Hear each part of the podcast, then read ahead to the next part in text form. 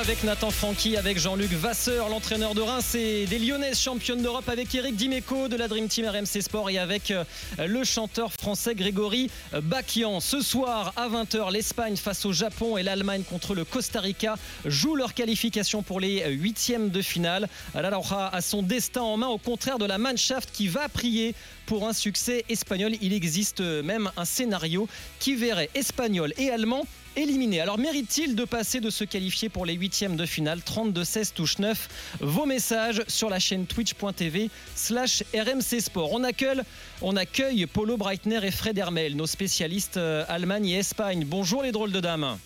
Hola chicos. Bonjour mon cher Jérôme, bonjour tout le monde. Comment ça va messieurs? Est-ce que vous êtes euh, confiants avant euh, ces deux rencontres ce soir? On va commencer par, par Polo parce que l'Allemagne joue un peu plus gros quand même contre le Costa Rica. Bah, elle est théoriquement en balotage défavorable. Maintenant, alors j'ai fait les calculs ce matin très tôt, donc j'espère que je ne me suis pas trompé. Je vais vous poser une petite colle. Euh, c'est quand la dernière fois que l'Allemagne ou la RFA euh, s'est qualifiée directement, donc au bout de deux journées, euh, sans passer par un match euh, couperé à la troisième journée évidemment, en enlevant les coupes du monde où elle a organisé justement l'événement. ça doit être 90. moi si tu nous poses la question. 90 78 non? Et si tu dis RFA, c'est avant 89. en fait, il faut revenir à 1970.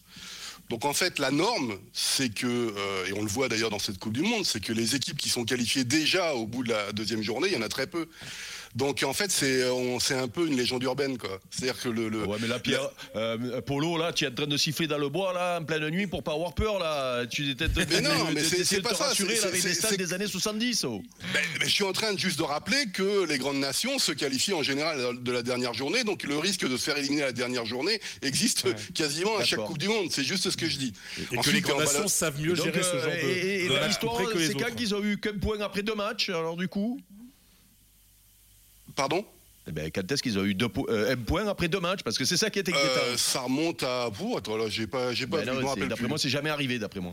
Ah, je sais plus trop. Il faudrait, faudrait un pays voir. comme l'Allemagne, c'est jamais arrivé, je pense. Ils ont été dans des situations très délicates déjà par le passé. Euh, le problème, c'est est-ce que tu es en, si en balotage favorable ou pas? Là, évidemment, théoriquement, le balotage n'est pas favorable parce que le, le Japon peut battre euh, l'Espagne en théorie et ben, on verra bien ce qui va se passer ce soir.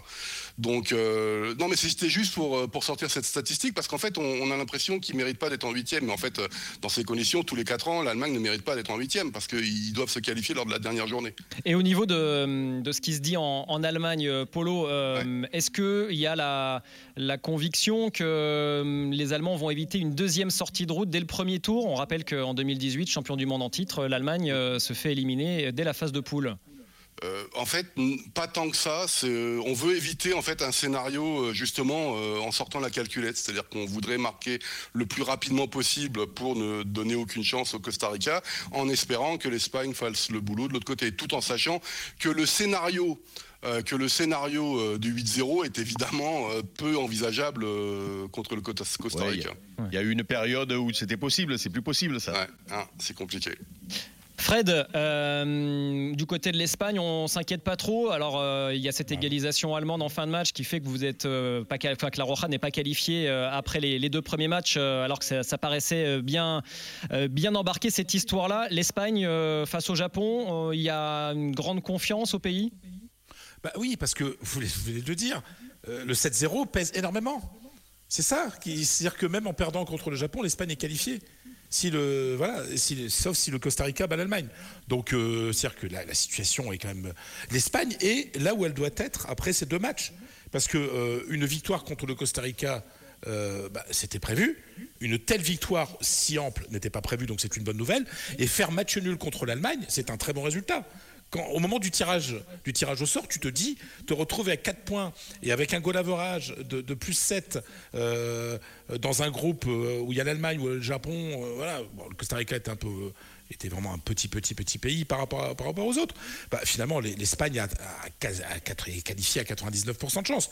Donc, euh, non, il n'y a pas, pas d'inquiétude du tout du côté des, Espagnols. Parce que j'insiste, les Espagnols ont fait ce qu'il fallait pour être là. C'est-à-dire qu'on euh, ne peut pas considérer qu'un match nul contre l'Allemagne, alors que tu as gagné 7-0 le premier, soit un mauvais résultat. Donc bravo l'Espagne, elle est le, plan se déroule sans accroc comme disait quelqu'un Hannibal Smith exactement. Nathan Francky. Moi je suis pas du tout inquiet pour l'Espagne. Au-delà du, score du premier match, y compris dans, ce qu'on a vu dans le deuxième, le contenu pour moi est, excellent et surtout ils ont une maîtrise technique que je trouve tellement supérieure à, tout le monde dans cette Coupe du Monde euh, que moi j'ai aucun doute sur leur, leur, qualification et sur leur capacité à aller très loin dans la compétition. Après, attends, je, suis d'accord avec toi sur, sur, la, maîtrise technique, mais je vais me répéter, euh, il n'y a pas de, de pied carré en Espagne. Les pieds carrés ne jouent pas au football. Non, mais c'est-à-dire que, que tout joueur espagnol. Il joue au rugby en Espagne. Ben, les pieds carrés. Ben, oui, oui, il y, a quelques petits clubs de rugby euh, sympas. Mais non, mais sérieusement, donc la, sélection naturelle qui se fait dans les centres de formation fait que les joueurs qui ne sont pas techniques ne, ne, continuent pas, euh, ne, ne, deviennent pas footballeurs. Donc là, la maîtrise technique, elle est minimale. Après, on a vu quand même contre l'Allemagne euh, les 20 dernières minutes, avec les changements de Luis Enrique qui n'ont pas été très très bons, euh, à part celui de Morata qui est exceptionnel, mais ça, mais ça on s'en doutait. Euh, mais tu vois, l'entrée de Coquet, de Nico Williams, de Baldé à la place de, de Jordi Alba qui fait une très bonne Coupe du Monde. Voilà, dans la gestion, l'Espagne aurait pu perdre, cette rencontre et se retrouver dans une situation compliquée aujourd'hui. Donc il y a une maîtrise technique, mais on a l'impression que la maîtrise technique, elle est quand il y a l'équipe type. Si tu fais quelques changements, c'est peut-être un peu plus compliqué, notamment au milieu, du terrain. Bakian. Ouais, au niveau de la profondeur de banc, je suis assez, je suis assez d'accord. Après, c'est vrai que c'est une, une culture produisent du jeu, il y a une belle animation, c'est un peu la marque de, fabrique de cette nation. Et effectivement, je suis complètement d'accord. Ils ne sont pas du tout dans le, dans le même cas de figure que, que l'Allemagne. C'est deux situations complètement différentes, de deux niveaux aussi pour l'instant sur la physionomie des deux premiers euh, matchs euh, de cette Coupe du Monde complètement différentes. Donc euh, effectivement, euh, sur les deux premiers matchs, je pense qu'il n'y a pas, euh, y a quelques points d'interrogation encore, mais c'est l'entrée en compétition aussi. On l'a vu par le passé sur, avec plein de nations qui ont pourtant été, été loin dans, dans la compétition. Mais non, l'Espagne a montré quand même des, choses très intéressantes sur, sur les deux premiers matchs. Ouais. Jean-Luc Vasseur. Oui, l'Espagne, c'est un collectif. Hein. Euh, c'est un collectif, c'est des, des, des, morphotypes au niveau des joueurs, mm. très techniques, très intenses euh, dans l'intensité, dans la récupération du ballon, à, à, la fois assez vif et puis aussi, euh, on va dire, endurant. Euh, en revanche, euh, contre les Japonais, faut pas, faut pas, faut pas jeter la pierre aux Japonais. C'est une belle, une belle équipe, c'est très structuré, c'est très, c'est attention, très dynamique. ouais, c'est très dynamique. C'est tactiquement, c'est souvent très au point et euh, ça, ça a cette capacité du don de, soi pour le pour le collectif aussi. Donc attention à ça. Et puis, bah, l'Allemagne a elle de performer. Hein. Effectivement, ça, ça va être. Euh, bon, je pense qu'ils en ont les moyens aussi. Moi, je vois quand même l'Espagne et l'Allemagne se qualifier quand même. Avec quelle équipe, du coup, Polo, l'Allemagne va, va, se présenter? Est-ce que Fulkrug, euh, le sauveur face à l'Espagne, euh, celui qui a permis d'égaliser, va être titularisé pour la première fois dans cette Coupe du Monde Écoute, les tendances, c'est pas ça. En gros, on va rester peut-être avec ce milieu à 3 qui est aussi une légende urbaine, c'est-à-dire Gundogan, Kimmich et Goretzka. parce qu'avant le match contre l'Espagne, il avait utilisé, Hansi Flick avait utilisé une seule fois ces trois milieux c'était contre l'Islande en 2021, euh, quasiment à ses débuts. Euh, non, non. Donc il va mettre qui avant-centre Thomas Muller encore? Ah, On annonce encore Thomas Muller. Euh, on ne sait pas si Leroy Sané sera à 100%. Euh, Kai Havertz, gros point d'interrogation. Euh, est-ce que Moussiala va être en 10 Alors évidemment, il n'a pas, pas donné d'informations. Il a juste dit les joueurs qui étaient capables de jouer ou qui n'étaient pas capables de jouer, comme David Rome qui est revenu euh, à l'entraînement. Mais euh, j'ai l'impression qu'il, même s'il ne veut pas avoir une calculette avec lui, qu'il va jouer relativement prudemment au début. Et puis en fonction de, ce qu'il a besoin comme résultat, ben, il va faire rentrer les joueurs qui sont nécessaires, comme Fulkrug, voire Gnabry, c'est pas forcément titulaire ce soir. Mais le problème, c'est que le Costa Rica va jouer à 5 derrière. J'ai presque envie de dire, ils vont jouer à 7 derrière. Donc il va falloir trouver des espaces. Ça va être à Moussiala de, faire le boulot. Euh, je pense qu'évidemment que l'Allemagne aura une possession très très importante ce soir. Et là, tu aurais le droit de prendre des risques. Tu pourrais le droit de remettre Hoffman arrière droit, par exemple, alors que c'est plutôt un ailier, voire milieu offensif. Mais euh, ce qu'il a fait assez souvent, d'ailleurs, Hansi Flick, et qu'il ne fait pas euh, depuis la Coupe du Monde. Bon, voilà, on verra bien ce que ça va donner. Mais en tout cas, au-delà des calculettes, la première impératif, c'est que l'Allemagne l'emporte contre le Costa Rica. Dimeco. Ouais, euh, juste pour balayer vite fait euh, cette, euh, cette poule-là, je suis inquiet pour les Allemands. Voilà, je suis inquiet pour les Allemands parce que même en gagnant, ça peut mal tourner pour eux. Mmh. et je suis fasciné par l'Espagne, fasciné par la, faculté de fabriquer des joueurs merveilleux. Mmh. dans cette équipe-là. C'est la sélection, c'est la sélection. Quand je vois Pedri, Gavi, je me dis putain mais le Barça, ils ont fabriqué et refabriqué Xavi, Iniesta, cinq ans après. C'est beau, non Ouais. Tu vois, ils auraient pu prendre un grand sifflet. Ils ont cloné. Ils auraient pu prendre un grand sifflet. Non, non, des petits qui tournent autour des mecs sans que tu les vois et tout. C'est fascinant. Alors après, moi, je, dans la sélection là, j'ai l'impression par rapport à, ce qu'on a connu du, Barça, parce que je compare toujours le Barça et l'Espagne, euh, ça se ressemble tellement. Euh, il y avait une, il y a eu une période où ils m'agaçaient quand c'était de la passe à 10, où il n'y a pas de profondeur, où, euh, où ils veulent rentrer dans le but avec le ballon. Là, j'ai l'impression que ça, c'est c'est moins ça aujourd'hui, même si c'est quand même voilà, une constante. Ils ont toujours très peu d'occasions. Mais, mais c'est vrai que, c'est vrai que j'attends de les voir contre une grosse équipe solide défensivement. Alors, Eric, euh, euh, tu sais qui avait fait évoluer le jeu du Barça à l'époque Luis Enrique. Luis Enrique, quand il était entraîneur de cette équipe, après la période Guardiola, Tito, Tito euh, Villanova.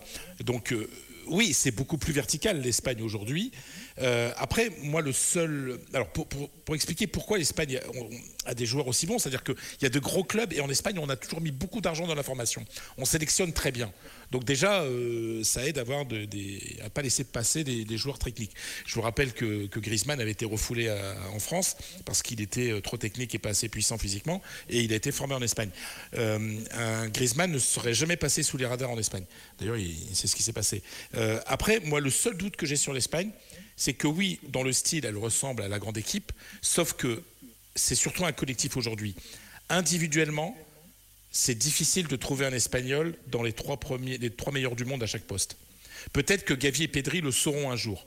Ils ne sont pas encore. Et le reste des, joueurs qui sont dans cette sélection, aucun ne peut prétendre être dans les trois premiers. Ouais, mais Fred, euh, justement, moi je trouve que. Et après on accueille Youssef. Je, trouve que c'est plutôt une bénédiction parce que, euh, et tu regardes sur les équipes championnes d'Europe ces dernières années, euh, c'est souvent des collectifs très forts, sans individualité qui sort du lot. Alors, mais oui, tu sors obligatoirement du lot. la différence à un moment. Contrairement à. Moi je pense que Messi et, et, Ronaldo, alors ce que je vais dire c'est terrible, mais et, ce sont des immenses joueurs qui vont rester dans l'histoire. Mais ils ont fait du mal euh, au, football entre guillemets parce que et d'ailleurs le PSG croit encore que avec les grands joueurs tu gagnes une grande compétition. Et malheureusement en Ligue des Champions ces derniers temps on se rend compte que c'est les gros collectifs qui ont gagné.